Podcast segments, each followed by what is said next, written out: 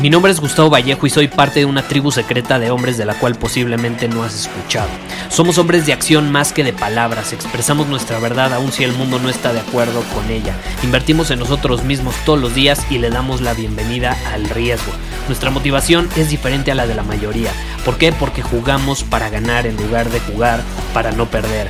Juntos estamos creando un nuevo imperio y nuestra más grande batalla es en contra del príncipe la mediocridad y de los condicionamientos que la sociedad, los medios y la televisión han impuesto para quitarle a los hombres su poder personal. Si le preguntas a las personas normales, a la sociedad y a las escuelas, te dirán que estamos locos y que somos rebeldes. Y sí, tienen razón. Estamos locos, somos rebeldes, pensamos diferente y por eso el futuro nos pertenece. Somos hombres superiores y estos son nuestros secretos.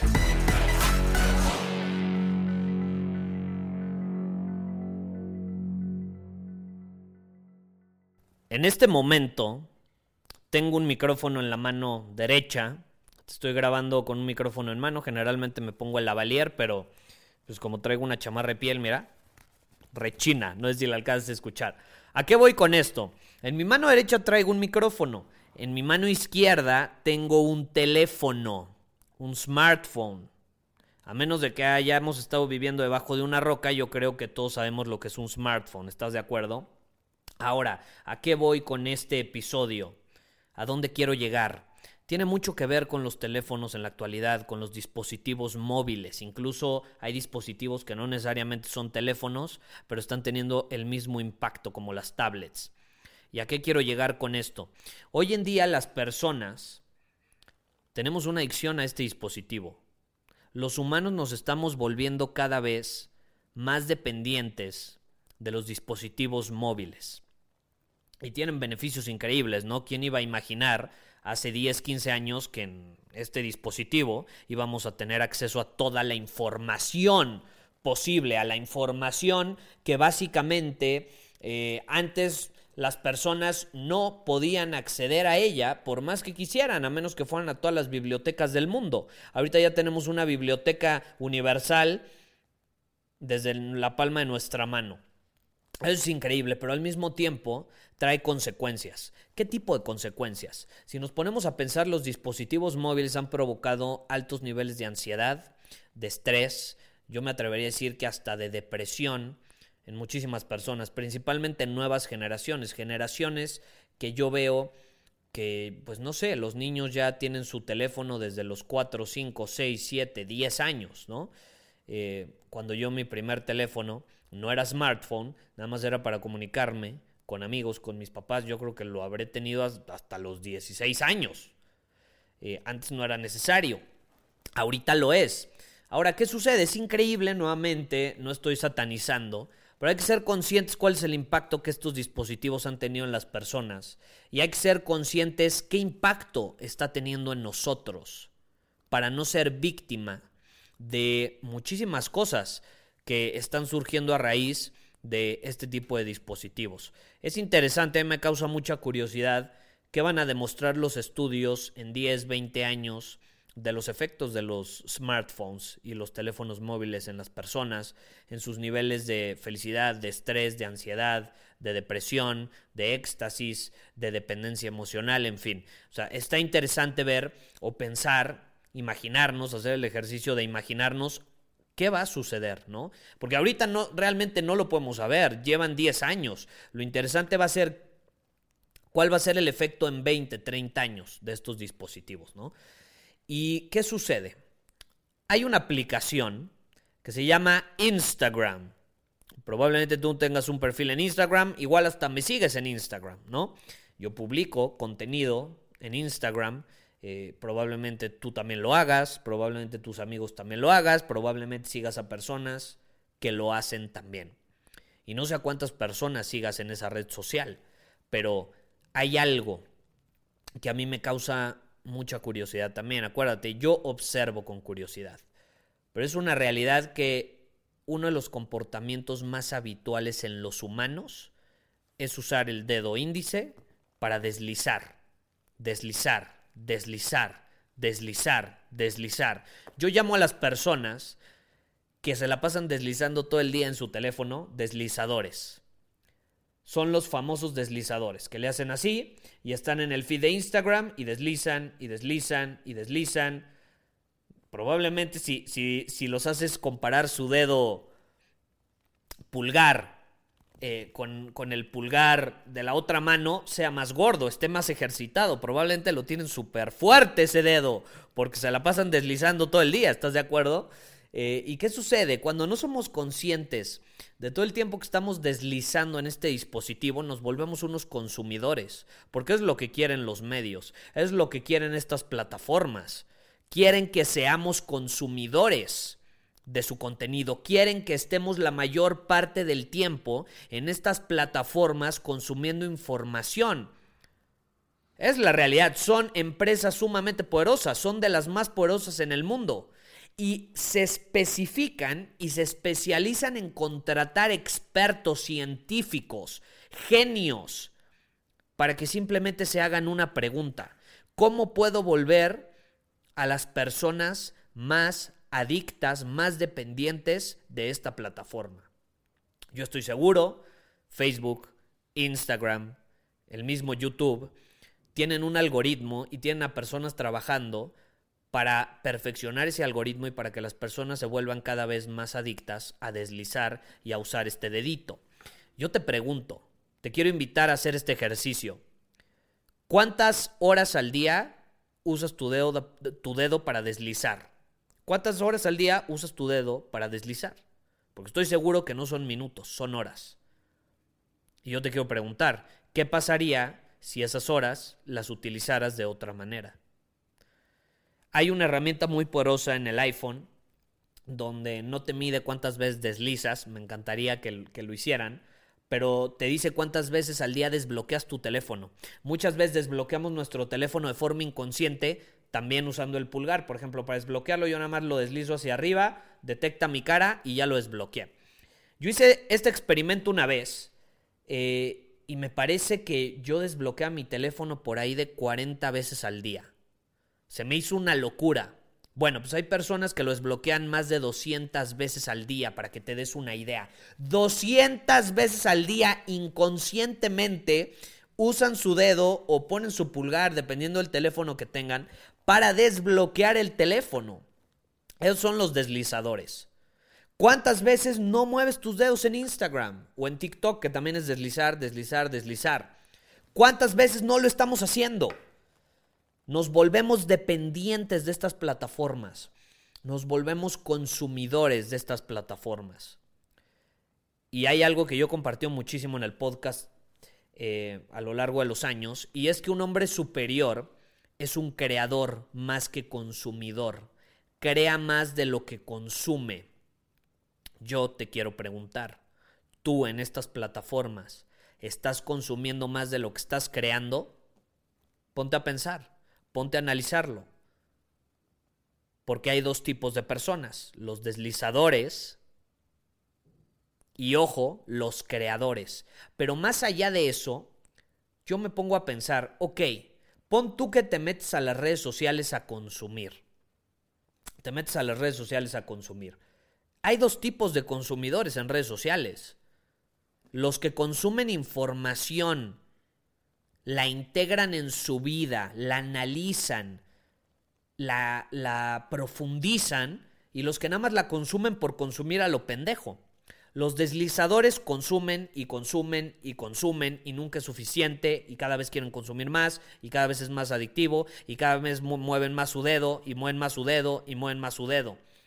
Los consumidores conscientes deslizan una vez, como siguen a personas que saben que les van a aportar valor y probablemente tengan publicaciones interesantes, deslizan una vez, leen es más, vamos a abrir mi Instagram.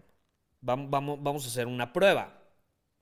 Deslizan y leen la publicación, leen lo que dice la publicación. La integran en su vida, pausan, son capaces de parar un momento y decir, voy a absorber esto, no voy a consumir a lo pendejo, voy a ponerle mi atención a esto porque es de alto valor ¿Y qué sucede con las personas que son los deslizadores? No son capaces de poner su atención en algo por un largo periodo de tiempo. Y luego van y dicen, no, no, es que yo tengo déficit de atención. Güey, ¿cómo no vas a tener déficit de atención si tienes una adicción a las redes sociales y te la pasas moviendo tu dedo? Las empresas de las redes sociales están especializadas en que las personas tengan déficit de atención. Ese es su propósito, que las personas tengan déficit de atención para que puedan pasar la mayor cantidad de tiempo posible en sus plataformas. De lo contrario, no generarían tanto dinero de su publicidad. Mark Zuckerberg, digo, eh, son plataformas que yo he aprovechado, no, no quiero satanizar nada, pero para que te des una idea cuál es la mentalidad que tiene el CEO de Instagram, de WhatsApp y de Facebook. En una entrevista que le hicieron dijo que lo que es bueno para el mundo no necesariamente es bueno ni conveniente para Facebook. Imagínate, el CEO de tres de las plataformas sociales más poderosas en el mundo, con más información del consumidor en el mundo, con más acceso al comportamiento de las personas en el mundo, dice que lo que es bueno y le conviene al mundo no necesariamente le conviene a sus empresas. Imagínate desde qué mentalidad está abordando el desarrollo de sus plataformas. Es algo sumamente peligroso, sumamente peligroso. Y si no nos volvemos conscientes de ello, van a empezar a venir las consecuencias, no ahorita, ¿eh? no ahorita, porque las consecuencias de algo vienen después del uso crónico de lo mismo. Si tú consumes algo que daña tu cuerpo por un par de ocasiones no le va a suceder nada. Muchas veces no, no, te va a suceder nada. Muchas veces lo puedes consumir hasta dos años, tres años, no te sucede nada. Pero cuando es crónico y pasa una década y pasan dos décadas, ahí se vienen las consecuencias. Entonces lo interesante va a ser cuáles van a ser las consecuencias del uso crónico de las redes sociales de forma inconsciente en las personas. Yo te quiero invitar a que hagas un ejercicio. ¿Qué sucedería si dejas de usar las redes sociales por un día? Un día. Es más, dos días. ¿Qué pasaría si no usas ninguna plataforma por dos días? Mi hermano, lo tengo aquí enfrente. ¿Cómo te sentiste cuando cerraste tu Facebook? Liberado. Liberado. Me está diciendo liberado. Conscientemente dijo, yo no voy a ver esa mierda. Yo ya no voy a usar esas plataformas. Me aparece pura mierda en mi muro. Entonces, Quiso empezar desde cero, abrir otro perfil para que su muro estuviera vacío y entonces a lo mejor sí, si añade amigos, sigue a personas, ya van a ser personas que eligió conscientemente y no nada más al azar, como generalmente todos lo hicimos porque pues casi todos llevamos con nuestro perfil de Facebook 10 años, ¿no? Y entonces obviamente pues eso puede terminar provocando que de pronto aparezcan cosas que no necesariamente queremos ver. Sería muy inteligente dejar de usar estas plataformas por dos días, hacer el experimento. Yo te quiero desafiar a que lo hagas. Dos días sin redes sociales. Es más, esto, esto es algo, es un desafío que yo les puse en Círculo Superior. Dos días sin redes sociales. Y si tu trabajo requiere el entrar a redes sociales, no lo sé, por ejemplo, en mi caso, para crear anuncios y demás, elígelo en la semana. Di, ok, tengo que crear anuncios tengo que monitorear, voy a poner a alguien a que lo monitoree. Si yo tengo que entrar a la plataforma, voy a entrar durante dos días, voy a trabajar más en esa plataforma para después dos días no usarla. Y vas a ver cuál es la diferencia. Haz un análisis, escribe en tu journal cómo me siento después de no haber usado estas plataformas y vas a empezar a notar, yo lo he, yo lo he platicado con personas que lo han hecho, como ahorita mi hermano me dice, me sentí liberado, hay personas que me han dicho, tengo menos ansiedad, tengo menos estrés, hay personas que se la pasaban enojadas todo el día, impulsivas, se desquitaban con otros, por estar en redes sociales constantemente, y a raíz de que lo dejaron de hacer, se sienten más tranquilos, más en paz, tienen mayor claridad, etc. Haz el ejercicio. No se trata de satanizar estas plataformas, pueden ser extraordinarias, yo las utilizo, yo las utilizo. Eh, son gran medios de, son, un gran método de comunicación para transmitir mensajes, pero lo importante, acuérdate, no es lo que haces, es desde qué posición lo haces. No se trata de usar o no usar redes sociales. Te invito a que hagas el experimento para ver cómo te sientes. Pues es una realidad que vivimos en un mundo de redes sociales y las vas a seguir usando. Entonces aquí la pregunta es, después de hacer ese ejercicio y darte cuenta cuál es la diferencia, hazte esta pregunta. ¿Cómo voy a elegir hacer las redes sociales? ¿Desde qué posición voy a elegir hacerlo? No es lo que hago, es desde qué posición lo hago. Lo voy a hacer desde una posición del deslizador inconsciente que nada más consume, consume, consume. O lo voy a hacer desde la posición del creador e incluso si voy a consumir desde un consumidor consciente. Que si va a consumir algo es porque lo va a ayudar a crecer y está dispuesto a tomarse el tiempo para absorber esa información, para ponerle la atención que necesita. Hay estadísticas que, indican que la persona promedio hoy en día tiene menos atención a algo. No me acuerdo que era un, er, era un pez, que un pez de, en el mar. Tiene menos atención que un pez en el mar. Algo así era la estadística, no me acuerdo el animal. Pero tenemos muy bajos niveles de atención. Entonces, ¿qué pasaría si tú eliges poner tu atención más conscientemente en ciertas cosas y de forma más prolongada? En lugar de ser un consumidor que desliza, desliza, desliza y no consume nada completo, te vuelves en un lector. ¿Qué tal un lector? Me escriben muchísimo y me dicen, Gustavo, es que la verdad me cuesta mucho leer un libro completo. Me cuesta mucho leer. Pues ¿cómo no te va a costar leer si ni siquiera puedes leer una pinche publicación en Instagram? ¿Cómo pretendes leer un libro? ¿No? No se puede. No se puede. Si tú quieres leer, ser capaz de leer un libro, de tener la paciencia para hacerlo, para integrarlo en tu vida, pues mínimo empieza con pequeños pasos, empieza a leer completas las publicaciones en Instagram, sigue a personas de alto valor y lee lo que tienen que aportar. Pero no nada más desliza lo pendejo. Es la clave, esa es la clave.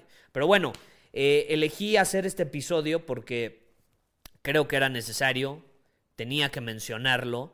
Eh, la vez pasada fui a un restaurante, cumpleaños de, de, mi mamá y volteé a mi alrededor y todo el mundo moviendo su dedo en lugar de conectando con otras personas.